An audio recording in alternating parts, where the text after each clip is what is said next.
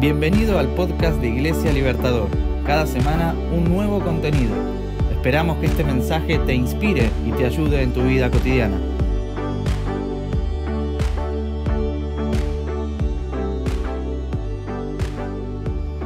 Hola, bienvenidos a un nuevo podcast de la serie Identidad.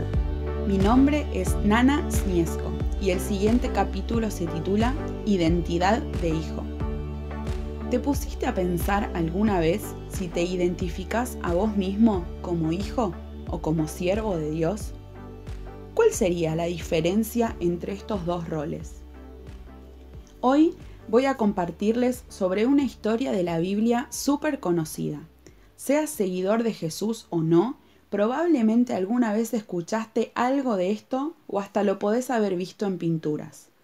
Se trata de una historia que Jesús contó frente a un grupo de personas muy religiosas de su época que lo acusaban de que era indigno que él compartiera tiempo y esté rodeado de personas pecadoras o que eran mal vistas en la sociedad. Se la conoce en general como la parábola del Hijo Pródigo. Y de este texto se pueden extraer muchísimas enseñanzas y hay muchos puntos de vista diferentes. Pero en este caso creo que puede ayudarnos a visualizar dos de los posibles roles que los seguidores de Jesús podemos asumir frente a nuestra relación con Dios. Vamos a la historia. La encontramos en el libro de Lucas, capítulo 15, versículos 11 al 31. Para ilustrar mejor esta enseñanza, Jesús les contó la siguiente historia. Un hombre tenía dos hijos. El menor le dijo al padre, Quiero la parte de mi herencia ahora, antes de que mueras. Entonces el padre accedió a dividir sus bienes entre sus dos hijos. Pocos días después, el hijo menor empacó sus pertenencias y se mudó a una tierra distante, donde derrochó todo su dinero en una vida desenfrenada. Al mismo tiempo que se le acabó el dinero, hubo una gran hambruna en todo el país y él comenzó a morirse de hambre. Convenció a un agricultor local de que lo contratara y el hombre lo envió al campo para que le diera de comer a sus cerdos. El joven llegó a tener tanta hambre que hasta las algarrobas con las que alimentaba a los cerdos les parecían buenas para comer. Pero nadie le dio nada. Cuando finalmente entró en razón, se dijo a sí mismo, en casa hasta los trabajadores tienen comida de sobra, y yo aquí estoy muriéndome de hambre. Volveré a la casa de mi padre, y le diré, Padre, he pecado contra el cielo y contra ti. Ya no soy digno de que me llamen tu hijo. Te ruego que me contrates como un trabajador. Entonces regresó a la casa de su padre, y cuando todavía estaba lejos, su padre lo vio llegar. Lleno de amor y compasión, corrió hacia su hijo y lo abrazó y lo besó. Su hijo le dijo, Padre, he pecado contra el cielo y contra ti y ya no soy digno de que me llamen tu hijo. Sin embargo, su padre dijo a los sirvientes, Rápido, traigan la mejor túnica que haya en la casa y vístanlo. Consigan un anillo para su dedo y sandalias para sus pies. Maten el ternero que hemos engordado. Tenemos que celebrar con un banquete, porque este hijo mío estaba muerto y ahora ha vuelto a la vida. Estaba perdido y ahora ha sido encontrado. Entonces comenzó la fiesta. Mientras tanto, el hijo mayor estaba trabajando en el campo. Cuando regresó y oyó el sonido de la música y baile en la casa, preguntó a uno de los sirvientes qué pasaba. Tu hermano ha vuelto, le dijo, y tu padre mató el ternero engordado. Celebramos porque llegó a salvo. El hermano mayor se enojó y no quiso entrar.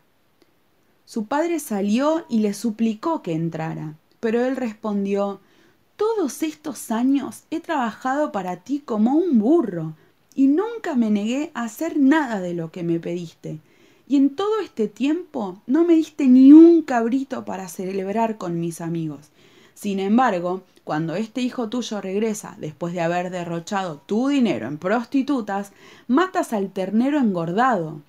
Su padre le dijo Mira, querido hijo, tú siempre has estado a mi lado, y todo lo que tengo es tuyo. Teníamos que celebrar este día feliz, pues tu hermano estaba muerto y ha vuelto a la vida. estaba perdido y ahora ha sido encontrado. Podríamos identificar en esta historia a tres personajes. El padre, el hijo menor que pide su parte de la herencia, se va de la casa, la despilfarra y después vuelve arrepentido. Y el hijo mayor, que siempre trabajaba para el padre. En general, el rol del padre de esta historia suele identificarse con Dios, que ama a sus hijos, se alegra de que estén en casa y comparte lo que tienen con ellos. Pero no quisiera centrarme en esto, sino en los dos hijos. Vayamos a mirar un poquito más en profundidad la historia que nos contó Jesús y analizar más a fondo qué es esto de ser hijo o ser siervo. Creo que el menor de esta historia sabía muy bien lo que era ser hijo. Sabía cuáles eran sus beneficios, los pidió y los usó a su antojo. Sabía que por ser hijo contaba con una gran herencia para disfrutarla. El mayor, en cambio, sabía muy bien lo que era ser siervo. Estaba siempre en la casa, trabajaba a full en el campo y hacía todas las cosas para su padre. Pero podríamos pensar que no sabía ser hijo, aunque sí lo era. Al reclamarle a su padre que nunca había recibido nada de su parte para compartir con sus amigos, vemos que su papá le responde Pero ¿cómo me decís eso? Si todo lo que tengo, todo esto es tuyo. Pareciera que nunca se había dado cuenta de los beneficios, de las bendiciones, de las riquezas que estaban a su disposición, y por lo tanto nunca las había disfrutado. Por otro lado, me da la sensación que el hijo menor, que sabía muy bien que era ser hijo, no sabía ser siervo, o no quería serlo. Quería su parte de la herencia, obtener los beneficios de hijo y nada más. Pero llamativamente, cuando estaba lejos y ya había perdido todo, deseaba por lo menos ser contratado como siervo en la casa de su padre. Su papá, nos cuenta la historia, lo recibió con brazos abiertos no importaba todo lo malo que había hecho, o toda la basura que cargaba. Él seguía siendo su hijo y su padre lo amaba. Vos, ¿con cuál de los dos te sentís identificado? ¿Con el menor cuando se alejó de la casa del padre y se mandó muchas macanas? ¿Cuando volvió súper devastado suplicando perdón? ¿O con el mayor que laburaba sin parar mientras veía cómo otros disfrutaban de las cosas buenas. Yo, en diferentes momentos de mi vida, me encontré sintiéndome como el mayor, celosa o envidiosa, cansada, ocupada haciendo de todo. Y en otras me identifiqué con el hijo menor, reclamando lo que creía que me correspondía, haciendo la mía sin importarme nada más desperdiciando momentos de mi vida, hasta abusando del amor y de la gracia del Padre total. Él siempre me perdona. Realmente creo que a cualquiera de nosotros nos puede pasar. Podemos ser hijos y sabernos hijos amados, saber todos nuestros beneficios y privilegios como hijos de Dios, pero no ser siervos, no servir a nuestro Padre ni a nuestros hermanos no ser buenos administradores de lo que Dios nos dio. O podemos saber muy bien cómo jugar el papel de siervos. Estamos en todas las actividades, servimos a quien lo necesite, nuestras agendas están llenas de oportunidades de servicio a Dios y a los demás. Pero nos olvidamos de ser hijos, de disfrutar los beneficios y las bendiciones de ser hijos de Dios. Ahora pensaba, ya sea que te identifiques del lado de los hijos o del lado de los siervos, hay un problema que de alguna manera, tarde o temprano, todos afrontamos. ¿Qué pasa cuando Dios nos pide que hagamos algo que no queremos o que nos parece muy difícil? ¿Tuviste alguna experiencia en la que Dios te pedía que hagas algo que era demasiado? Tal vez una ofrenda de dinero muy grande, tener que sacrificar tu tiempo libre después de una semana súper cansadora para ayudar a otra persona, o perdonar a alguien que no tenías ganas.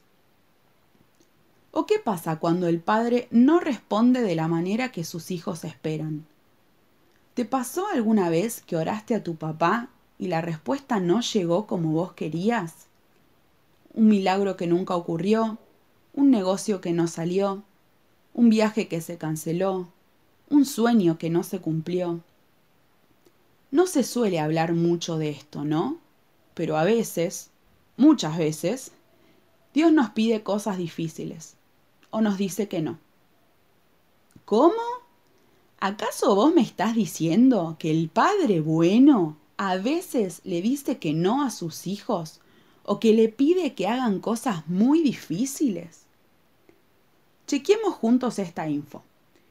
Dios le dijo que no a Jesús y le pidió que hiciera algo demasiado difícil. La Biblia registra una de las oraciones de Jesús que más me estruja el corazón. Él estaba triste, muy triste. Le había pedido a sus discípulos que oren por él y esto nos cuenta Mateo en el capítulo 26, versículo 39. Jesús se alejó un poco de ellos, se arrodilló hasta tocar el suelo con la frente y oró a Dios. Padre, ¿Cómo deseo que me libres de este sufrimiento? Pero no será lo que yo quiera, sino lo que quieras tú. Jesús le pidió a Dios que si era posible, él no tuviera que ir a la cruz y morir, pero aceptó que se hiciera la voluntad del Padre. Seas cristiano o no, sabes cómo termina esta historia. Jesús siendo crucificado muriendo y cargando todos nuestros pecados y nuestras macanas. Dios le dijo que no a Jesús y le pidió que hiciera algo demasiado difícil. Aunque era un gran hijo que agradaba el corazón del Padre, aunque era un gran siervo que hacía la voluntad del Padre, Dios le dijo que no a Jesús y él obedeció como un hijo obediente, como un siervo obediente. ¿Cómo reaccionás vos frente a los no de Dios? ¿Dudás de tu identidad como hijo amado pensando, Dios no me ama porque no me da lo que le pedí? ¿Dejás de servir apasionadamente porque estás enojado o triste porque lo que tenés que hacer es demasiado para vos? Jesús no se dejó guiar por sus sentimientos de tristeza o de abandono, sino que el Hijo de Dios siguió adelante con la dificilísima tarea que tenía encomendada. En el libro de Filipenses, capítulo 2, versículos del 5 al 8, la Biblia nos anima a lo siguiente. Tengan la misma actitud que tuvo Cristo Jesús. Aunque era Dios, no consideró el ser igual a Dios como algo a lo que aferrarse. En cambio, renunció a sus privilegios divinos. Adoptó la humilde posición de un siervo y nació como un ser humano. Cuando apareció en forma de hombre, se humilló a sí mismo en obediencia a Dios y murió en una cruz como morían los criminales. Entonces tal vez la pregunta ya no sea si sos siervo o sos hijo. Creo que el desafío va por el lado de ser ambas cosas juntas. Tal vez, como en todo, Jesús sea el mejor ejemplo que podamos seguir, siendo Él alguien que supo ser hijo y siervo. Como hijo disfrutaba de la presencia del Padre y pasaba tiempo con Él. Sabía que era un hijo amado de Dios y actuaba como tal, con la autoridad que le había sido delegada. Como siervo, supo entregarlo todo, obedecer, cumplir con su trabajo en la tierra. Supo servir a quienes lo rodeaban y darle siempre la gloria a Dios. Es mi meta, y me encantaría que también sea la tuya, poder ser ambas cosas juntas, hija y sierva. Disfrutar como lo hacía Jesús, de la presencia del Padre. Saberme una hija amada y actuar como tal, con la identidad y la autoridad correctas que Dios me da. y también servir con todo, obedecer, cumplir con la misión que tengo encomendada, bendecir a quienes tengo a mi alrededor. ¿Qué te parece esta idea? ¿Qué tal si a partir de hoy lo llevamos a la práctica? Jesús supo caminar en esta tierra con la identidad de hijo y la actitud de un siervo.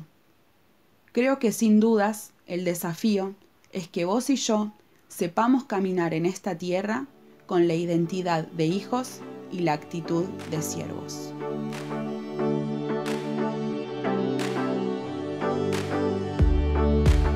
Gracias por escucharnos. Te invitamos a compartir el contenido con tus amigos. No olvides seguirnos en Instagram, Facebook y visitar nuestro sitio iglesialibertador.com.ar.